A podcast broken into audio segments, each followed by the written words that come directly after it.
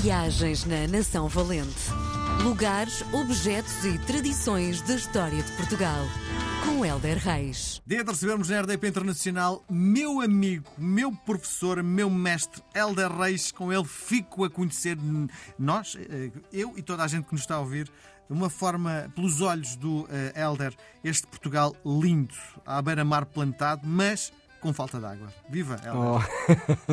Olá, meu querido. Ai, tu e o professor, tu e o professor. É verdade, mas com professor, falta. Professor, mas não é, não é questão de. É professor de quem me ensina coisas.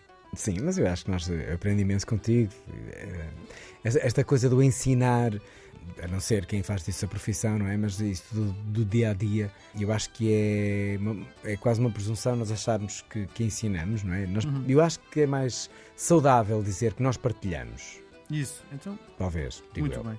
Falavas da chuva e eu gostava muito que as pessoas refletissem uh, um bocadinho sobre, um, sobre esta realidade. Irrita-me muito, mas a coisa está a mudar porque acho que as pessoas se aperceberam. Uh, quando estão a dar o tempo, ai, chatiças, vai chover, ai, que aborrecimento, vai chover, ai, hoje está a chuva que, hum. que, é tão mau. Até, não digam isso, por favor. Digam, obviamente, se uh, houver catástrofes associadas a isso, se houver um, um excesso associado a isso, como em tudo na vida, o excesso é péssimo. Mas não digam que chover é uma coisa má, quando 48% do nosso país, em agosto, estava em seca severa e extrema. Uhum. 48%. Uh, e o resto do território não está provavelmente abundante. Por isso, cultivem o prazer de estar a chover. Que bom, porque é bom para todos, é bom para os agricultores, é bom, é bom uh, para as cidades, é, é, bom para a nossa saúde pulmonar, é bom para o nosso ar, é, é bom para o planeta. Meu Deus, é bom chover, é bom. Mas Uh, descobri que uh, há, há, um prazer acrescido. Eu adoro chuva, mas como adoro dias cinzentos, como adoro dias de sol, eu basicamente gosto, não gosto de nevoeiro, na verdade, nem de vento. Uh, mas de resto a chuva a mim faz-me muito bem. Provavelmente. Há nostalgia que entra um bocadinho no nosso corpo também. Não, não? por causa é felicidade. não fico muito nostálgico, fico mesmo feliz. Não é feliz de pôr música e estar a dançar, mas hum. faz-me bem, inspira-me, motiva-me, uh, causa-me sorriso, causa-me causa contemplação também, obviamente, mas faz-me bem. E provavelmente sou uma pessoa que tem pluviofilia, que é o fascínio pela chuva. Nem que sabia dessa. Pois é, há pluviofilia e há muita gente uh, que padece este bem. Uh, que o que é que isto faz? O que é que isto acresce? Na verdade, não é, pronto, criou-se o nome, mas eu acho que há muita gente a partilhar disto. E se não há, acho que podíamos tentar cultivar pela perspectiva de a chuva é tão essencial que não gostar ou mostrar desagrado é quase é quase uma ingratidão, percebes? É, é pronto, eu como agricultor uh, sinto mais isto na pele, mas como cidadão eu sempre gostei, sempre gostei de chuva. Uh, mas uh, isto porquê? Porque é que há estas pessoas? Porque têm isto que eu vou dizer de uma forma muito elevada. Porque o prazer sensorial da chuva nestas pessoas é elevadíssimo. Uh, mas na verdade, eu houve uma vez que estava, até estava em trabalho em França e na RTP, e nós quando trabalhamos lá fora temos às vezes alguns compassos de espera de entrar Sim. em direto, tal, o mesmo que aqui, obviamente. Mas cá, como estamos no nosso país, o tempo parece que passa um bocadinho mais depressa, quando estamos lá fora, parece que estamos um bocadinho mais desnorteados. E eu fui dar uma caminhada e estava o tempo ótimo, de repente começou a chover horrores e eu abriguei-me numa, numa, numa paragem de autocarro. Sim. E estava ali, olha, mas a sério, Miguel, estava a chover tanto que eu não podia mesmo sair dali. E pensei, bem, eu vou estar aqui, vou aproveitar e vou absorver esta água. Então pus a mão a sentir a chuva na mão, que é uma coisa que já não fazia há muito tempo. Até fiz uns vídeos. Incrível a sensação de uma chuva forte na mão. É, é mesmo é bonito. Quem está a ouvir está bem, este gajo passou-se. Mas experimentem.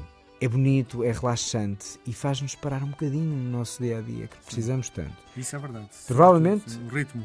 É? é, e é um ritmo sempre as mesmas coisas. É, é para o trabalho, é para casa, é para buscar os filhos, é para fazer ginásio, é para. É sempre as mesmas coisas. E, e porquê é que não paras e está a chover e não usufruis um bocadinho daquele momento? Se, se gostares, se te apetecer, ou, ou, experimentem. Nós andamos numa de experimentar tanta coisa, porque não isto? Sim. Promove a contemplação, promove uma coisa essencial e altamente terapêutica porque estimula-te imensas coisas. Não vou ser técnico, nem vou por aí, mas estimula-te a reconciliação com a natureza. Isto é primordial para a tua conexão com imensas coisas uh, da terra. Uh, terapêuticas, holísticas, enfim, não, nem vou por aí, mas pesquisem um bocadinho a importância de te conectares com a natureza. Sim. Até aquela coisa de abraçar a árvore, não sei. Há um porquê para isso e a sério, a sério, que é revolucionário. Sim. Promove o tato, promove a liberdade, que é uma sensação impressionante e é um luxo nos dias de hoje. Sim. O som da chuva, quantas vezes eh, não procuramos às vezes um som para relaxar, até no Spotify, não sei o quê, e tal, lá está o som da chuva, há um porquê, a nossa cabeça gosta disso. E por fim, o aroma. O aroma da chuva promove mudança e renovação, porque ela faz o mesmo à natureza. E eu acho profundamente inspirador. Por isso, sempre que chover, estiver uma chuva razoável para o nosso planeta, diga sempre, abençoada chuva. Sim.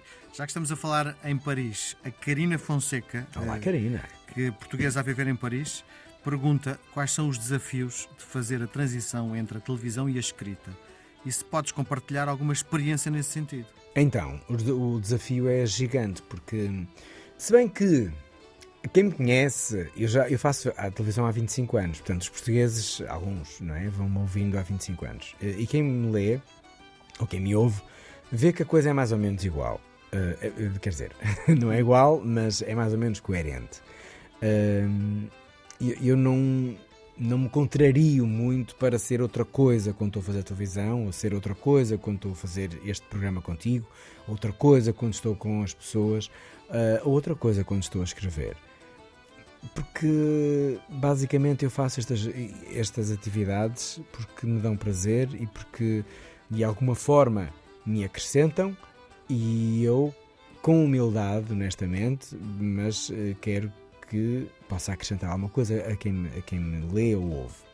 Portanto, não, não vou dizer que é um esforço estoico. Agora, quando eu estou a escrever um romance, ou estou a escrever agora este livro que estou a escrever, que é uma biografia, obviamente que tem uh, outras estratégias, outras técnicas. É, é, é, normal, quando eu escrevo um off para um, um, uma das minhas reportagens, também tem. As, as frases, posso, rapidamente, as frases são mais curtas, as palavras são mais simples, eh, as ideias são mais concisas. Quando estou a escrever um romance, as frases são um pouco mais longas, as ideias são um bocadinho mais elaboradas, a linguagem um bocadinho mais poética e metafórica só por aí, não é? Portanto, as estratégias são. Mas depois o sumo, o coração, o sangue, o músculo, a é pele. Igual, é igual. Tem de ser, senão não sou eu, não é? Senão é outra pessoa qualquer. E isto, para mim, é ótimo porque não me dá trabalho nenhum. Sim. É só adaptar tecnicamente a cada realidade. Nós voltamos a conversar na próxima semana. Um beijo grande. coração. Obrigado. Viagens na Nação Valente. Lugares, objetos e tradições da história de Portugal. Com Helder Reis.